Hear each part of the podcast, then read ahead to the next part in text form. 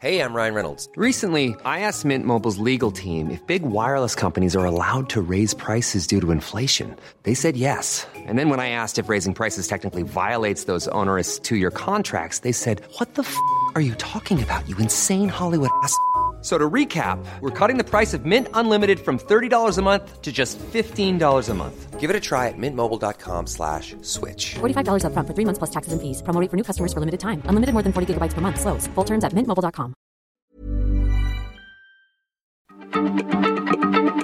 Heraldo Radio, la H se lee, se comparte, se ve y ahora también se escucha.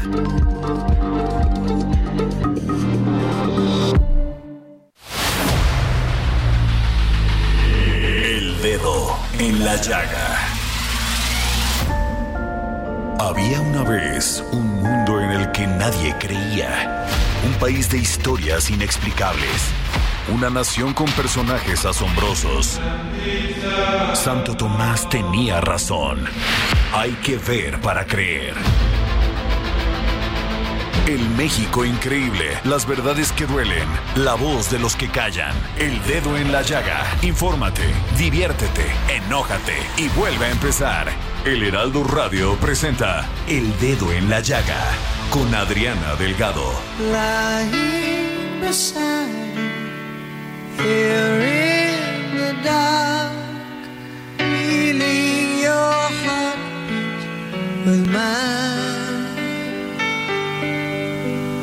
Softly you whisper, you're so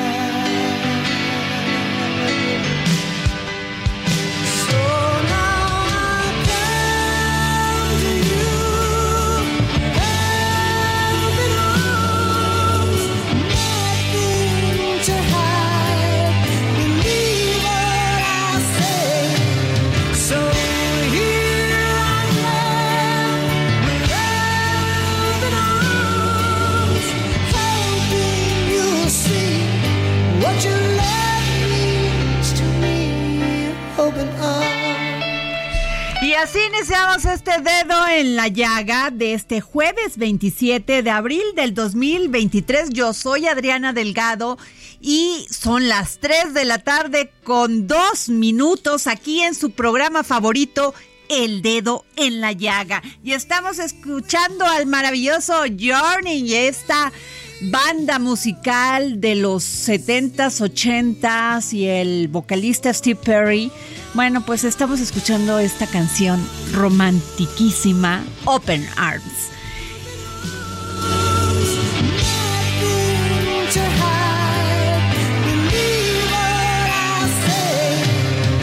Que les trae muchos recuerdos porque aún cuando era una banda pues que de pop rock, pues las letras eran verdaderamente románticas. Y nos vamos a nuestro primer resumen informativo con el gran Héctor Vieira.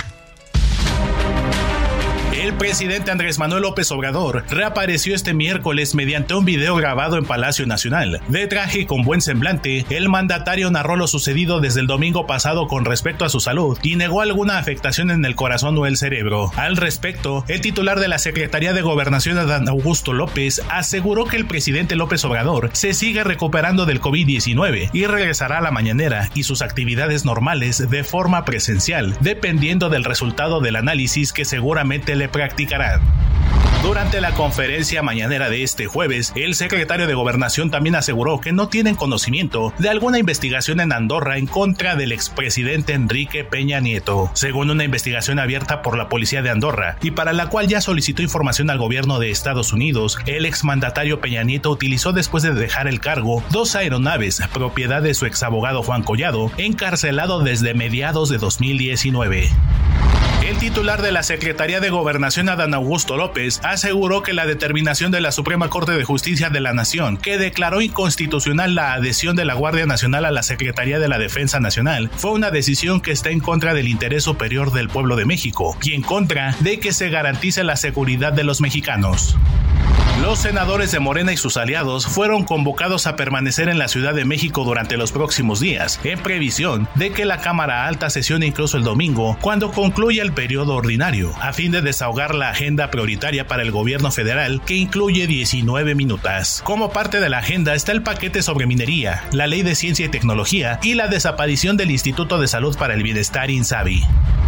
La inequidad sistémica en América Latina y el Caribe se vuelve alarmante cuando se trata del acceso a insumos de la salud. Existen situaciones que desnudan un mapa plagado de abusos, codicias e injusticias. Así lo advirtió Alejandro Schwartz, titular de la Comisión Federal para la Protección contra Riesgos Sanitarios. Para empezar a revertir esa situación, el titular de la COFEPRIS y sus homólogos de Cuba y Colombia firmaron la Declaración de Acapulco, por la cual inician los trabajos para crear la Agencia de Medicamentos y Dispositivos Médicos de Latinoamérica y el Caribe. La Red de Transparencia y Acceso a la Información, conformada por autoridades de 18 países iberoamericanos, manifestó su apoyo al Instituto Nacional de Transparencia, Acceso a la Información y Protección de Datos Personales, INAI, y enfatizó la importancia de garantizar que se pueda desarrollar su labor sustantiva de promover y proteger los derechos humanos en tutela en beneficio de México. De último minuto y nuevamente sin pasar por comisiones, Morena presentó y aprobó junto con sus aliados una reforma que otorga a la Fuerza Aérea Mexicana atribuciones de autoridad en materia aeronáutica, que le permitirá vigilar y controlar las operaciones civiles y militares en el espacio aéreo. Al menos 26 municipios de Jalisco en los últimos 12 días han padecido los estragos de la contaminación y la deforestación a causa de incendios en sus zonas boscosas, de acuerdo con datos de la Secretaría del Medio Ambiente y Desarrollo Territorial, principalmente en Zapopan, donde han ocurrido nueve quemas forestales y en Tlajomulco con seis. Alerta en Campeche. Primero murieron miles de abejas y ahora estudios de laboratorio del Centro de Investigación y Asistencia en Tecnología y Diseño del Estado de Jalisco, efectuados a principios de año, descubrieron residuos de plaguicidas en frutas y productos, principalmente granos, que se producen y consumen en el municipio de Jolpechén en aquella entidad del sur. Sustancias derivadas de fumigaciones que se realizan en los extensos campos de cultivo de las comunidades menonitas de la entidad y que ponen en riesgo la vida humana. Así lo advirtió el investigador Octavio Gaspar Ramírez. Y son las 3 de la tarde con 7 minutos. Samuel Prieto, Hola. casi corres. O bueno, venías corriendo, Venía ¿eh? corriendo, oye, sí, qué cosa. Oye, este, qué buena. Bueno, noticias buenas las del presidente. Qué bueno que apareció bien ayer. Sin duda. apareció sano y bueno, pues, tiene COVID. Pero como, tal como yo lo vi ayer, me parece que va por muy buen camino. Afortunadamente, sí.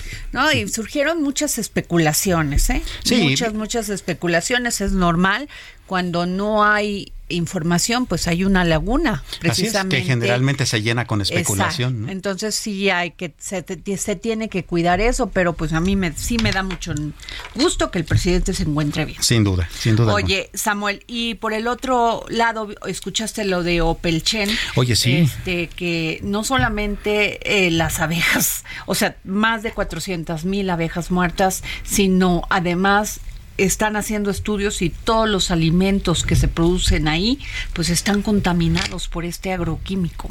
Así es. Y, y es lamentable porque en efecto eh, se ha hablado mucho en los meses recientes con respecto a que ese tipo de pesticidas en particular y los abonos que utiliza pues eh, no están del todo comprobados en el sentido de que puedan o no ser perjudiciales. El punto es que eh, buena parte de las plantas están ya digamos eh, jalando hacia sus eh, eh, sistemas nerviosos, hacia sus sistemas naturales este tipo de químicos y entonces esa es la transmisión que se da hacia los seres humanos, ¿no? Eh, hay que hacer estudios profundos con respecto a qué tan grave es la situación realmente y sobre todo restituir la, la, este, tanto la flora como la fauna que está destruyéndose evidentemente en Jopelchen, ¿no? Empezamos con las abejas, que es un anuncio que tú eh, diste puntualmente, una denuncia que tú eh, explicaste puntualmente tanto en tu edición impresa como en esta eh, mesa de trabajo y ahora resulta que los que los eh, productos como el pepino, como el trigo, como todos los demás granos, también tienen esos problemas. ¿no? No es posible, o sea, y a mí me llama poderosamente la atención, Samuel Prieto,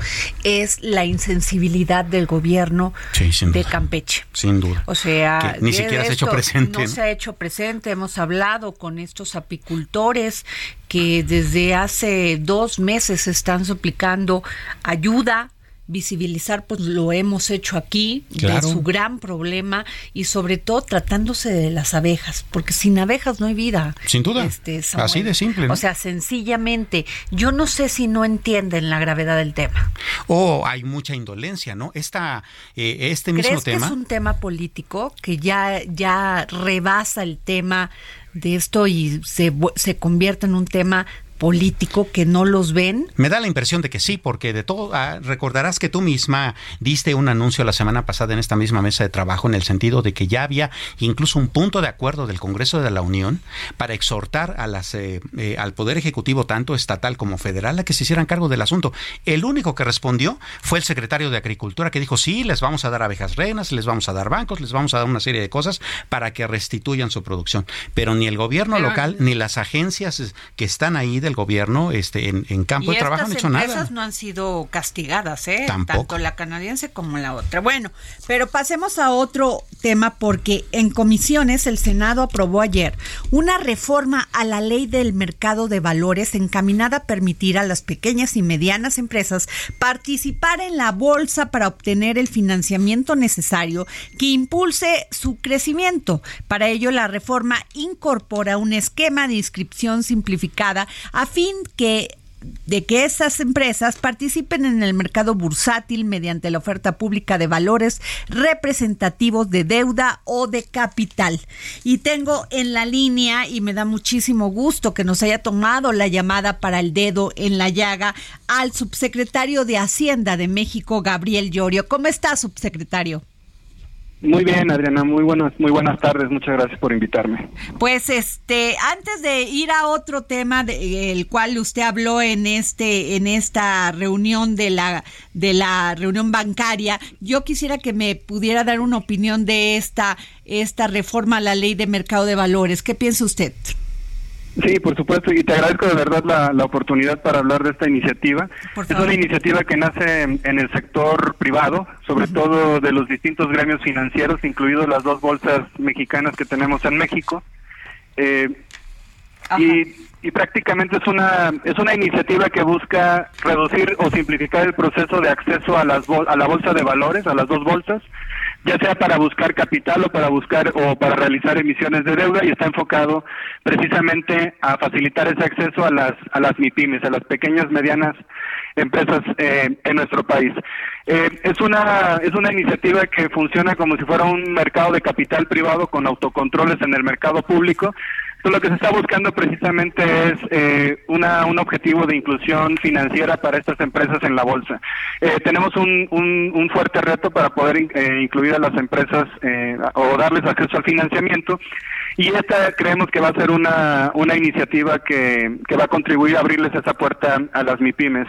Eh, es, un, es una iniciativa que nace en el gremio financiero, que se fue construyendo de la mano con todos los actores, tanto reguladores, supervisores, como por ejemplo la Asociación Mexicana de Intermediarios Bursátiles y las dos bolsas. Eh, y los senadores obviamente nos dieron su guía, nos dieron sus, eh, su retroalimentación y actualmente está siendo discutida, parece ser que se ha aceptado de, muy positivamente en, en, en la Cámara de Senadores. Vamos a esperar el resultado, pero parece que va la discusión bastante bien. Subsecretario, ¿cómo le va? Muy buenas tardes. Samuel Prieto le saluda. Eh, este acceso al mercado de valores ha sido como gradual, pero bastante sostenido, ¿no? Digamos, por ejemplo, desde la eh, mm, llegada de CETES directo, ¿no? En donde muchas personas pueden ahora invertir en valores gubernamentales directamente sin necesidad de una casa de bolsa, por ejemplo. Ahora se suma esta iniciativa, pero ¿qué, qué significa? ¿Que las pymes pueden ahora emitir acciones de su capital social o emitir bonos en el mercado bursátil? Eh, sí, eh, precisamente eso, y, y como lo pones, tú lo pones muy bien, Samuel. De hecho, estamos tratando de lograr o de hacer un proceso de democratización de los mercados financieros. Eh, México tiene un gran, un, digamos, mercados financieros robustos y profundos, pero que solamente han logrado conectar a grandes, a grandes emisores con grandes compradores o grandes inversionistas con grandes empresas que emiten títulos. Y necesitamos pasar al siguiente nivel donde hay eh, pequeñas empresas o individuos que quieran participar en la bolsa, ya sea como inversionistas o- o como, o como emisores. Eh, y Fletes Directo también es una plataforma que democratiza este acceso a la compra de bonos. Eh, lo que estás, lo- tú lo pusiste tal cual con esta iniciativa. Las empresas, eh, las MIPIMES pueden obviamente buscar líneas de crédito en la banca comercial, como tradicionalmente se hace actualmente, donde inclusive todavía hay retos, pero también pueden ahora tratar de buscar eh, emisión de deuda a través de instrumentos como bonos o bien eh, levantar capital como a través de la, de la emisión de acciones.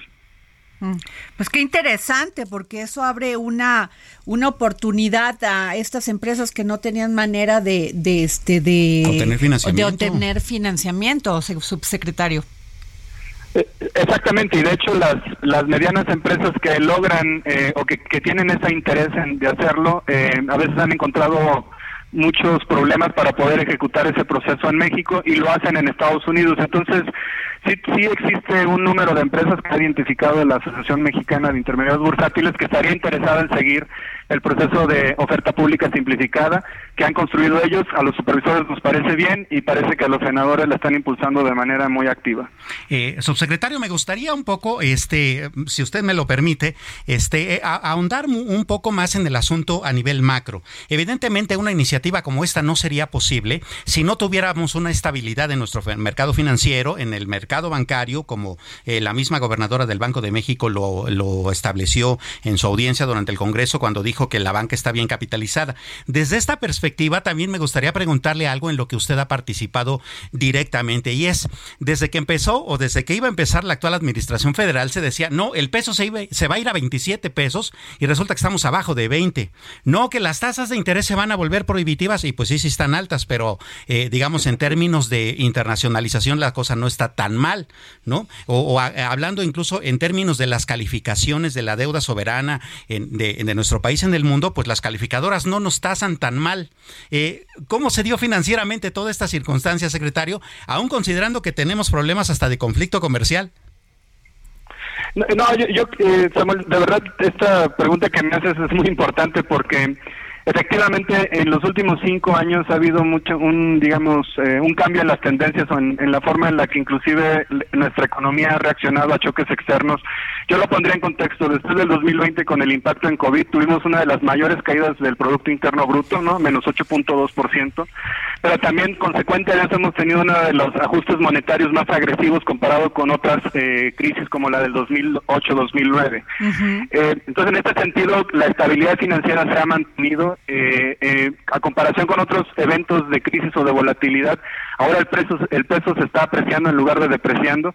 Eh, de hecho, estamos ya cerca de 18 pesos por dólar y, y si, sigamos, si las tasas de interés continúan, sobre todo la tasa real se continúa eh, incrementando derivado que la inflación va a empezar a- está empezando ya a bajar es muy probable que sigamos viendo una, una trayectoria de apreciación del peso.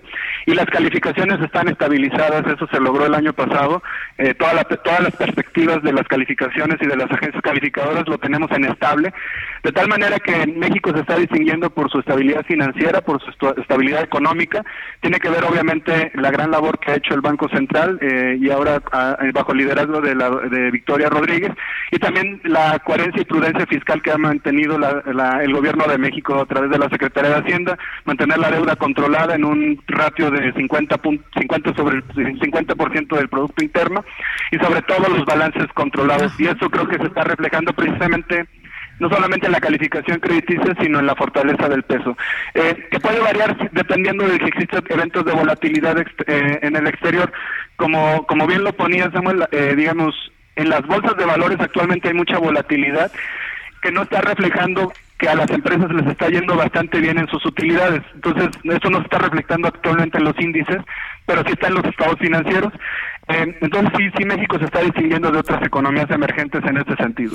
Subsecretario Gabriel Llorio, el tema de lo que es el nurturing, que le estamos apostando mucho, se cree que podría crecer la economía hasta el 2.8%. Este, ¿qué tan cierto es esto? Porque a veces sentimos que hay mucha apuesta, pero ¿no está lejanos en, lejano en llegar esto? No, de hecho, eh, yo, yo creo que si ponemos en contexto también el proceso de relocalización de empresas no, no comenzó después del COVID, de hecho comenzó antes, sobre todo cuando se eh, acentúa la- el conflicto geopolítico entre Estados Unidos y China. Eh, entonces, de 2017-2018 eh, ya había comenzado un proceso de repensar dónde realmente querían las empresas estar. Eh, yo creo que se empezó obviamente a acentuar después del COVID, eh, sobre todo con la, con, el fragmen- con la fragmentación de las cadenas de valor y la dependencia de, de tener ciertos productos asociados a una cadena de valor en Asia. Y esta decisión geopolítica de Estados Unidos va a llevar a que Estados Unidos sea el gran atractor de inversión extranjera directa eh, en los siguientes años. Lo había sido China y probablemente ahora lo va a hacer Estados Unidos, pero México por sus características, no solamente geográficas, sino fuerza laboral calificada, por ejemplo, somos uno de los países de la OCDE con más ingenieros. Eh, que producimos al año, también esta cercanía del mercado de, de nuestros mercados laborales ya se está materializando eh, esta relocalización de empresas. Por ejemplo, la última gran decisión que fue muy, muy, digamos, como dicen ahora, muy viral fue la decisión de Tesla de establecerse en Monterrey para poder vincular su cadena de, de autos eléctricos a Estados Unidos y sobre todo acceder al mercado norteamericano o mantener el acceso al mercado norteamericano a Sudamérica y a Europa desde México. Creemos que las dinámicas de nearshoring o de relocalización se van a dar en ese sentido, en un, en un, digamos, en una fragmentación en bloques del comercio exterior, donde las empresas van a querer mantener acceso a todos los mercados y eso va a llevar a que México está muy cercano a Europa, muy cercano a Estados Unidos y a Latinoamérica, es, digamos, un hub de atracción. Eh, y esto se va a empezar a materializar en los siguientes en los siguientes años y obviamente desde el gobierno de México queremos sacar el mayor provecho eh, de esta tendencia. Ahora, subsecretario, usted en este presentó taxonomía sostenible de México en el marco de la edición 86 de la Convención Bancaria. Este, ¿a qué se refiere la taxonomía? Sí, es, eh, es, digamos, es- yo creo que es una de las grandes eh, iniciativas que hemos realizado y que concluimos ya este año en una primera fase. La presentamos, como bien dices, en la convención. La taxonomía es como un diccionario donde estamos estableciendo las características que tienen que tener proyectos o actividades para ser catalogadas como de cambio climático, verdes, sostenibles o sociales. Es la primera taxonomía sos- sostenible en el mundo, quiere decir que incluye política verde o acciones verdes como políticas sociales o acciones sociales. Ah. Pero también es la primera que recoge una taxonomía asociada a la equidad de género. Ah, Eh, es la primera en el mundo en tener esta, este, interesante digamos, eso. este enfoque. Ajá. Sí, sí, y precisamente lo que queremos es que ahora, por ejemplo, un emisor que quiera fondear un programa eh, de capacitación o de equidad de género puede emitir un bono temático. Con el bono, con las taxonomías vamos a blindar o a, asegurarnos de que efectivamente ese bono no eh, eh, es de género o es sostenible y los compradores de esos bonos van a tener la seguridad de estar comprando un activo de alta calidad sostenible.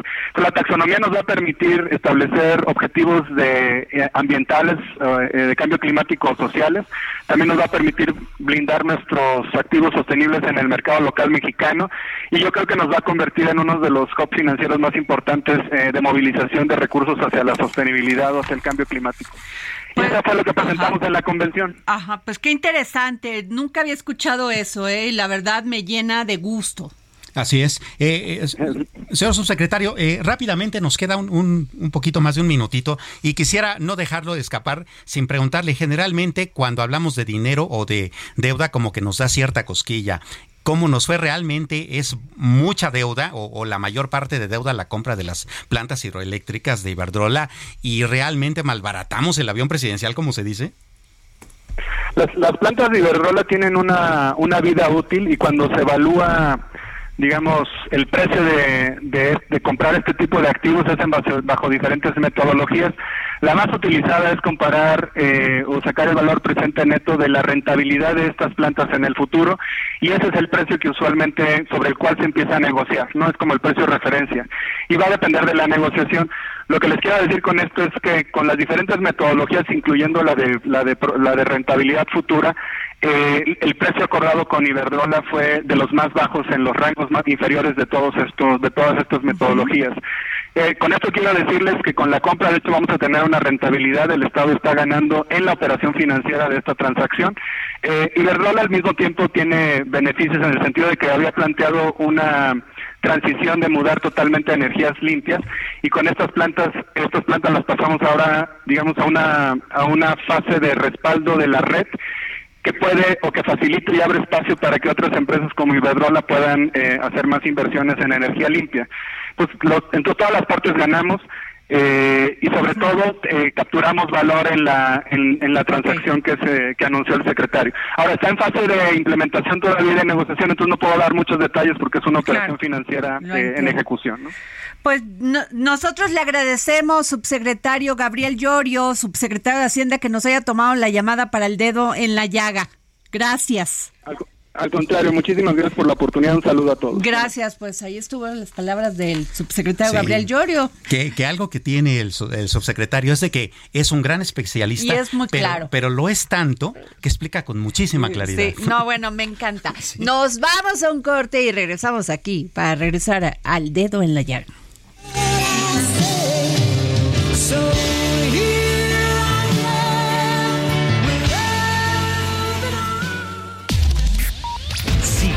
Adriana Delgado en su cuenta de Twitter. Arroba Adri Delgado Ruiz. Además, te invitamos a enviar tus opiniones y comentarios en texto o por mensaje de audio a través de WhatsApp al 55 2544 3334. Y si quieres escuchar El Dedo en la Llaga de El Heraldo Radio, en cualquier momento y donde quiera que te encuentres, descarga el podcast disponible en Spotify y iTunes.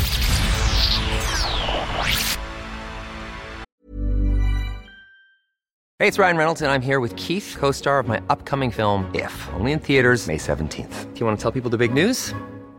All right, I'll do it. Sign up now and you'll get unlimited for $15 a month and six months of Paramount Plus Essential Plan on us. Mintmobile.com slash switch. Upfront payment of $45 equivalent to $15 per month. Unlimited over 40 gigabytes per month. Face lower speeds. Videos at 480p. Active Mint customers by 531.24 get six months of Paramount Plus Essential Plan. Auto renews after six months. Offer ends May 31st, 2024. Separate Paramount Plus registration required. Terms and conditions apply if rated PG.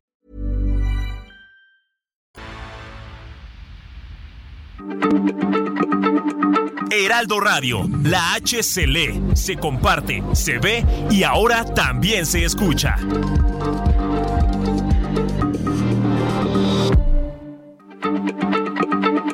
Heraldo Radio, la H se lee, se comparte, se ve y ahora también se escucha.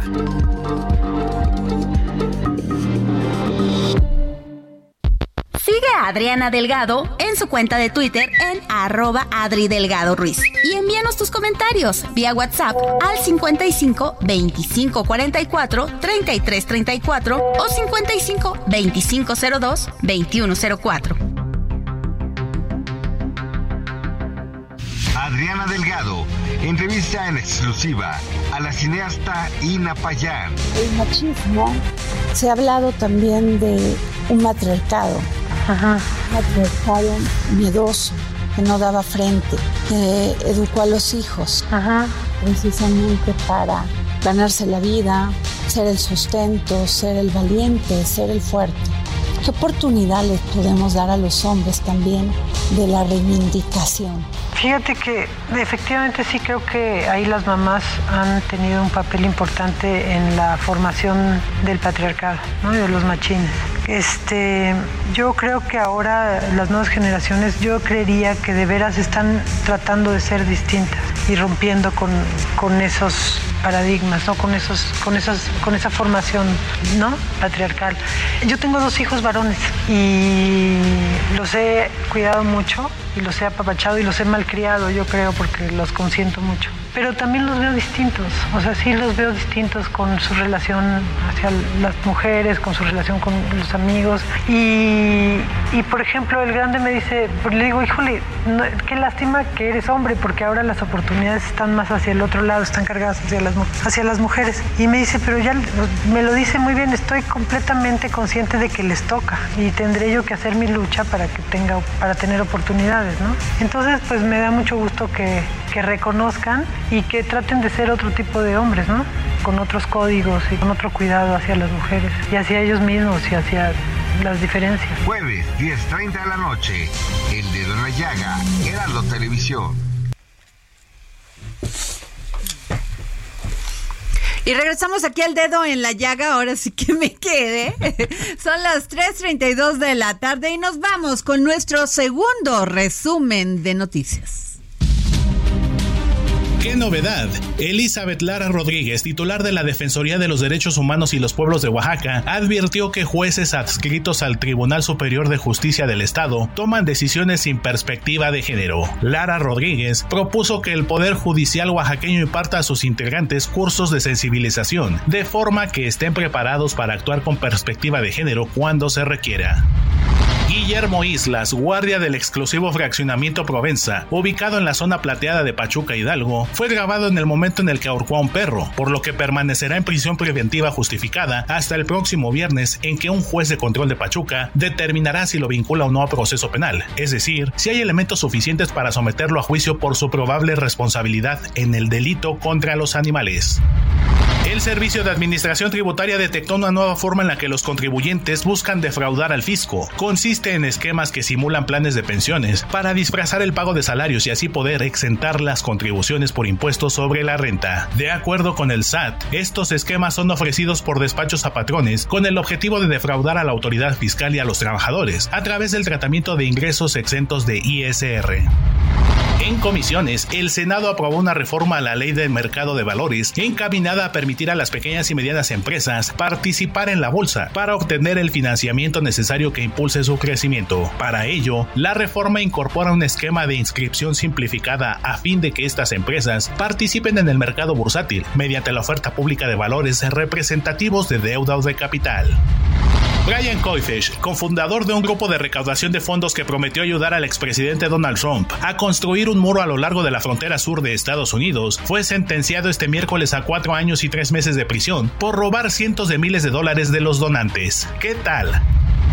El presidente de Estados Unidos, Joe Biden, recibió en la Casa Blanca a su homólogo de Corea del Sur, John Suk-yeol, y dio luz verde al despliegue ocasional de un submarino nuclear para reforzar el paraguas de seguridad de su aliado contra Corea del Norte.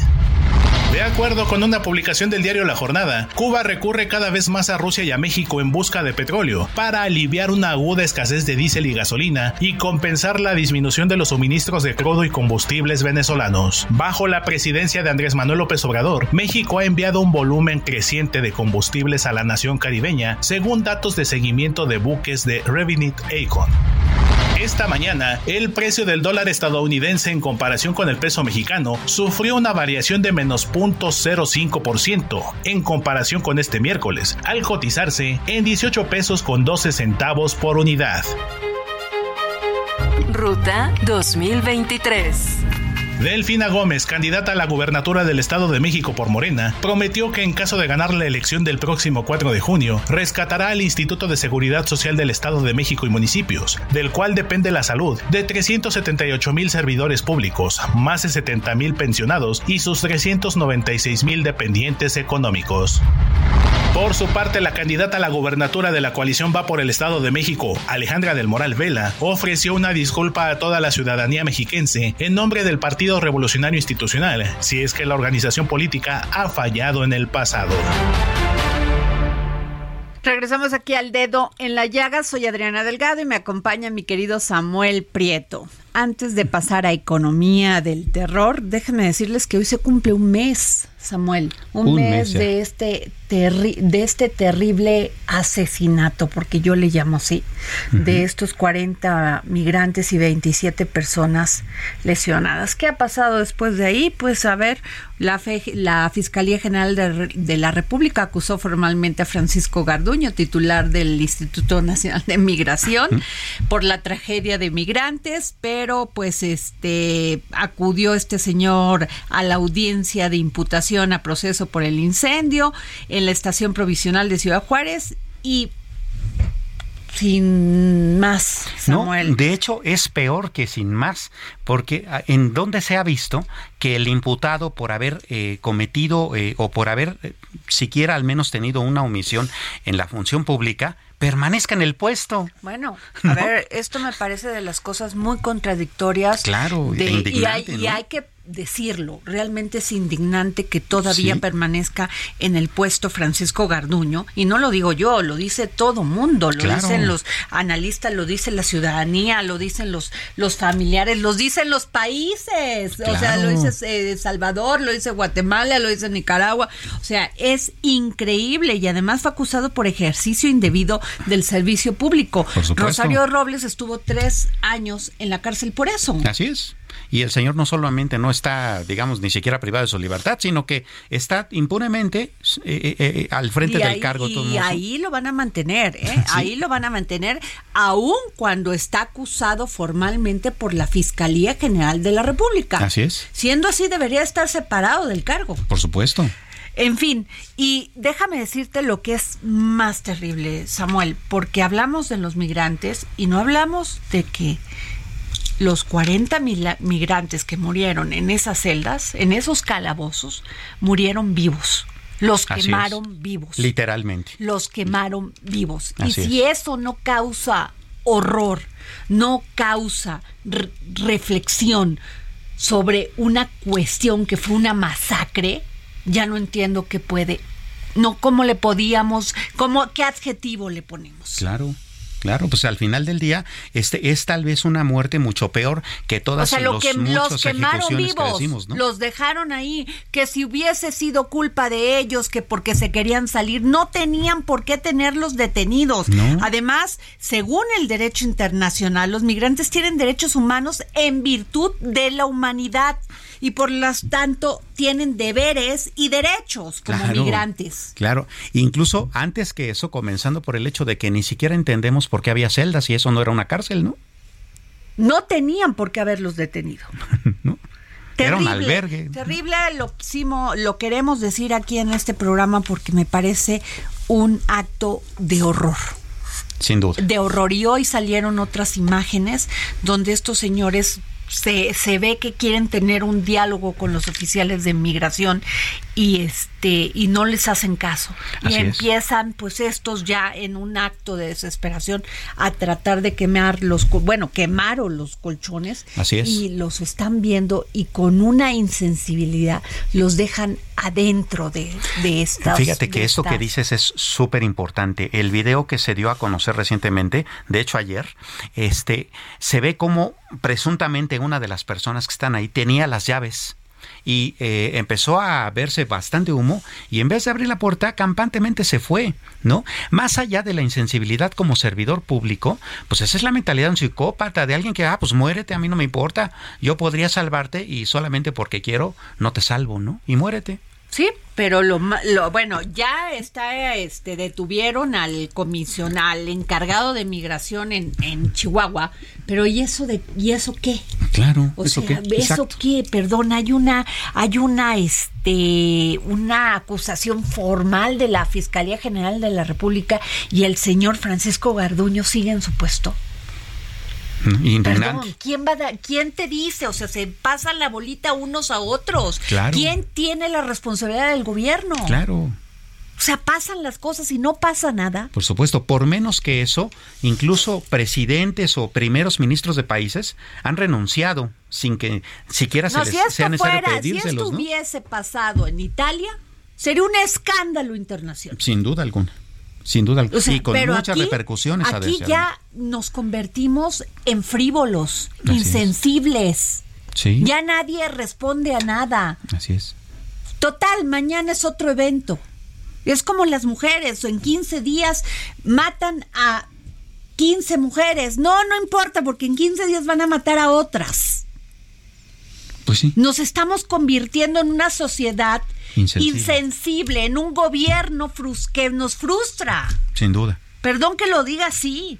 Me- cuando yo me imagino a alguien muriéndose sin, sin, sin ninguna este, culpa, porque su única culpa es haber emigrado de otro país para poder buscar un, un lugar mejor donde crezcan sus hijos, donde poder comer, donde poder desarrollarse, Así es huyendo de la delincuencia, de la corrupción de sus países y aquí los matamos y no decimos nada.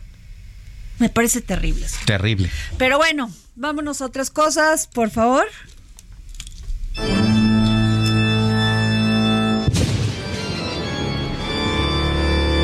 Economía del terror. Bueno, des- después de lo que dije, yo creo que esto es, a de, otro, ¿no? de esto es de colores, por Dios. Sin duda. Oye, fíjate que eh, ahora eh, los ojos de la economía del terror no están puestos eh, ni en la bolsa, ni en la banca, ni en Hacienda, ni... oh, vamos a... tenemos un panorama interesante, ¿no? Pero no, ahora resulta que el terror está en el Congreso de la Unión. Ah, no, bueno, ahí siempre he estado. Ahí siempre he estado. O sea, le pagamos mucho y obtenemos muy pocos resultados. Así es. Y bueno, ahora tal vez obtengamos muchos. La gran pregunta es, ¿qué tan buenos o qué tan malos? A. Porque, a ver, hasta ayer la Cámara de Diputados estuvo eh, en, en una sesión supermaratónica para sacar adelante 17, Pero que 18 le surgía, iniciativas. que le le surgía irse de puente, ¿eh? Sí, pero antes de irse de puente, a ver, ¿por qué, por qué dejarlas hasta el final y por qué mañosamente todas de bulto y por qué todas, este, pues de golpe, ¿no? Porque todas eran iniciativas polémicas. Eh, el periodo todavía no se termina, se termina este fin de semana, ¿no? Que el periodo eh, eh, ordinario de sesiones. A los diputados les surgía porque, pues para que una ley sea redonda y esté aprobada, pues tiene que aprobarla las dos cámaras. Entonces ahora todo ese paquetote de Se iniciativas los que los dejaron diputados... a los senadores. Así es. Y entonces ayer nos dice eh, varios de los dirigentes del, del Senado, no, no, a ver, espérense, allá pasó Fast Track, pero aquí no, ¿eh? Aquí no va a pasar Fast Track. ¿Sabes a qué se referían?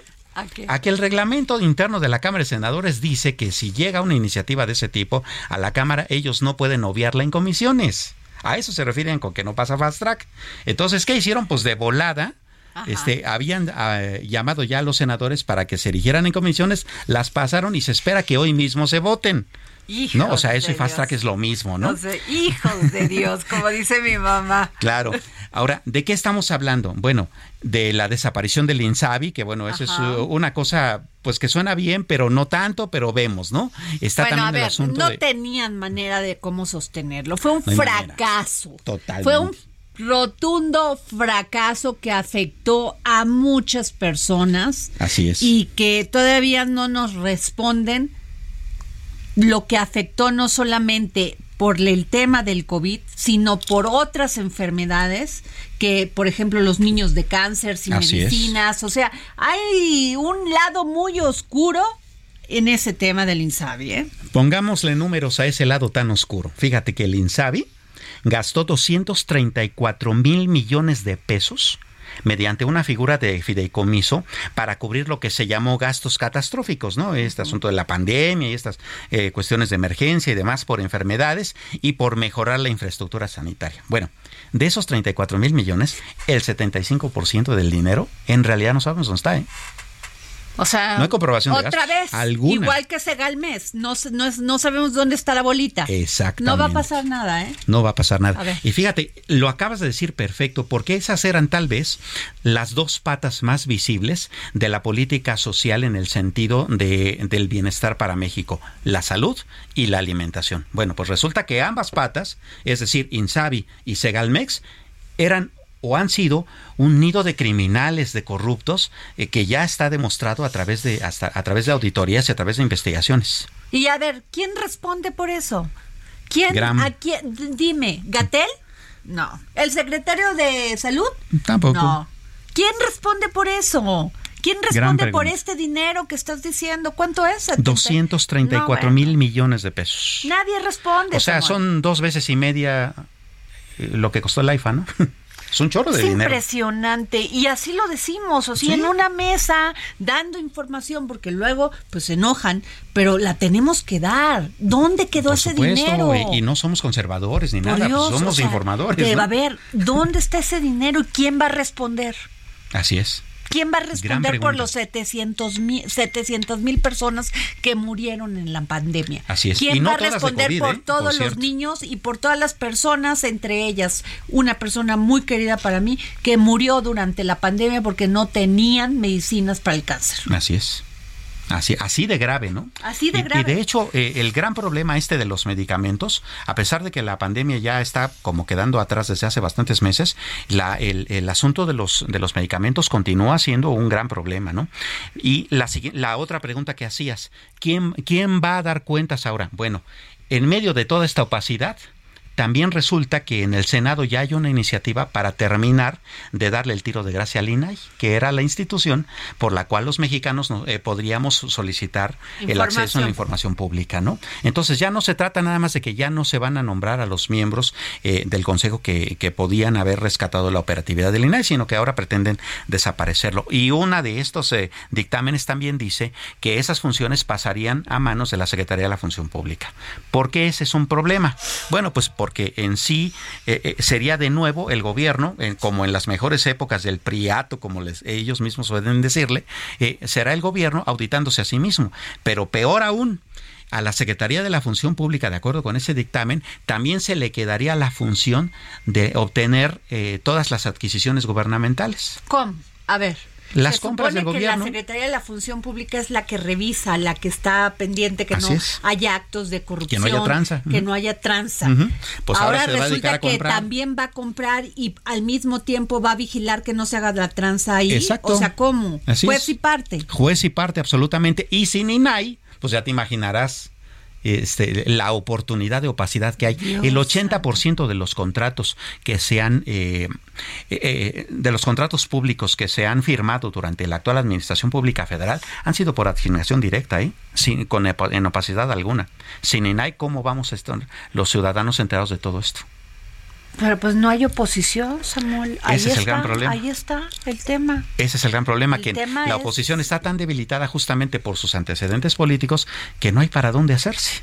¿No? Híjole, qué terrible. Porque qué además no hay- terrible noticia Claro. nos das. Porque además hay otras cuestiones. Eh, también está, por ejemplo, el asunto de que el tren Maya pues quede ya en manos de una empresa operada por el ejército, que eso como tal puede bien o, o no estar mal, pero el ejército es una de esas instituciones que no suelen dar cuentas, ¿no? Justamente por su carácter de seguridad nacional. Muy ¿no? complicado, Entonces, Samuel, tenemos- muy tenemos- complicado el tema de la de, de esto y qué va a pasar y lo del INAI, pues ya le van a dar tiro de gracia, no hay manera.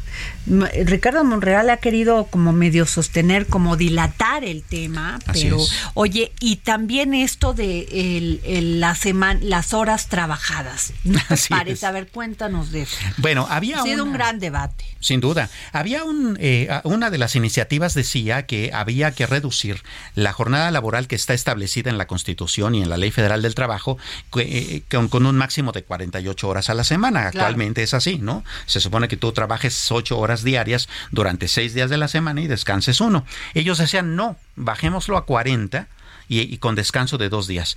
A ver, eh, puede, puede sonar muy padre, pero primero, ¿por qué todo tiene que estar en la ley? ¿En serio? Eh, la tendencia internacional eh, indica que ya ni siquiera trabajes por tiempo, que ya no le vendas tu tiempo a un patrón. Eso pasa en el mundo. O sea, entonces esa ley pues puede y no estar y no pasaría nada, ¿no? Actualmente de lo que se trata es de que haya productividad, de que entregues resultados. México, en efecto, eh, por las cuentas que ellos nos dan, es uno de los países que más trabaja en términos de turno. Pero te digo una cosa, también hay estadísticas que comprueban que México es uno de los países con menor productividad laboral en este ámbito. ¿No? Es decir, Híjole, sí, pasamos mucho tiempo en la oficina, pero de ese tiempo que pasamos en la oficina, ¿cuántas horas realmente trabajamos? Pero hay empresas que sí requieren que esté una persona ahí y que Sin le duda. y, y y te tú le pagas por eso. Sin duda. O sea, también lo, es que los diputados en su vida han trabajado realmente. Lo dijiste no, perdón, es que no se trata de irme del lado de, de nosotros los trabajadores, Claro. sino también tenemos que pensar en quien nos da trabajo. Por supuesto, porque al final del día es eso, economía de mercado, ¿no? Eh, a ver, tú no, tú no tienes que ganar dinero en función de lo que necesitas, ¿eh? Se oye feo, pero es así. Tú tienes que ganar eh, eh, dinero en función de lo que vale tu trabajo. Exacto. ¿no? Y, y- y el valor de ese trabajo tiene que ver con lo que produces, con cuánto das, o con cuántos son las ganancias que genera tu trabajo, y pues sí, cuánto tiempo trabajaste, ¿no?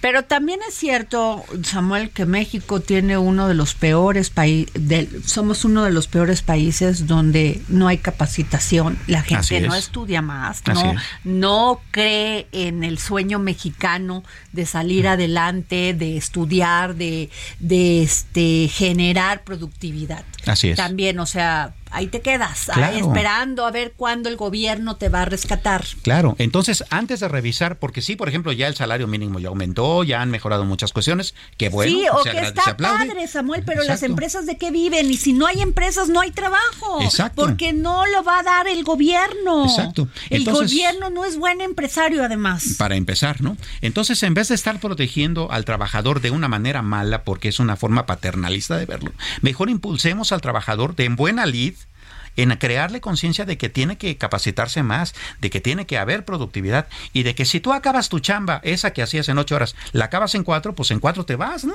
Claro. Eso es mejor. Pero, por ejemplo, hay ¿No? empresas, Samuel, que tienen un tiempo. Hay, hay, es más, en Sí, claro. Japón, ¿no? hemos hablado de los países estos orientales, que al contrario, la manera de hacer una huelga es produciendo más. Así es. Y aquí no, aquí les dices eso y bueno, ¿cómo me voy a quedar pues, Claro. este, trabajando más pa- para protestar? Claro.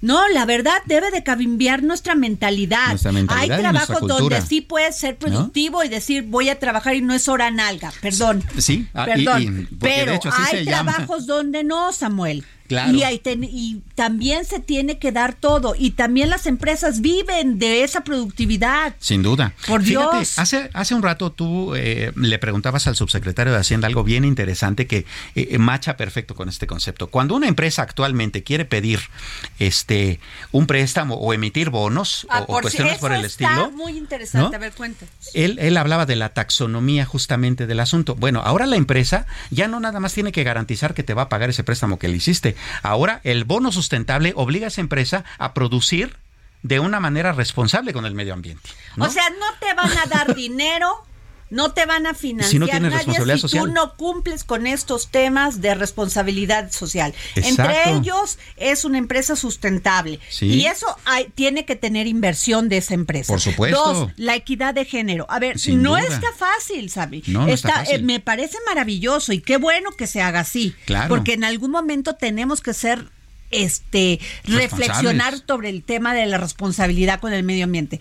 Pero para una empresa generar mecanismos, generar este coordinación y todo, la implementación Tiene un es esfuerzo una y un costo. Es una lana. ¿no? Entonces los trabajadores más bien tendríamos que estar alineados con esos objetivos antes de pedir cosas como esas, ¿no? Así es, así de sencillo. Bueno, nos vamos. Esto fue el dedo en la llaga. Gracias por escucharnos. Nos, nos, pues mañana. Nos, Nos escuchamos, escuchamos, mañana. claro. ¿vale? ¿No? Nos vemos. Hasta luego.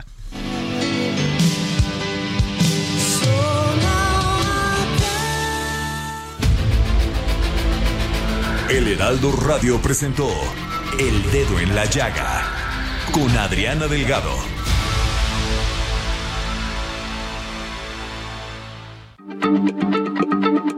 Heraldo Radio, la H se lee, se comparte, se ve y ahora también se escucha.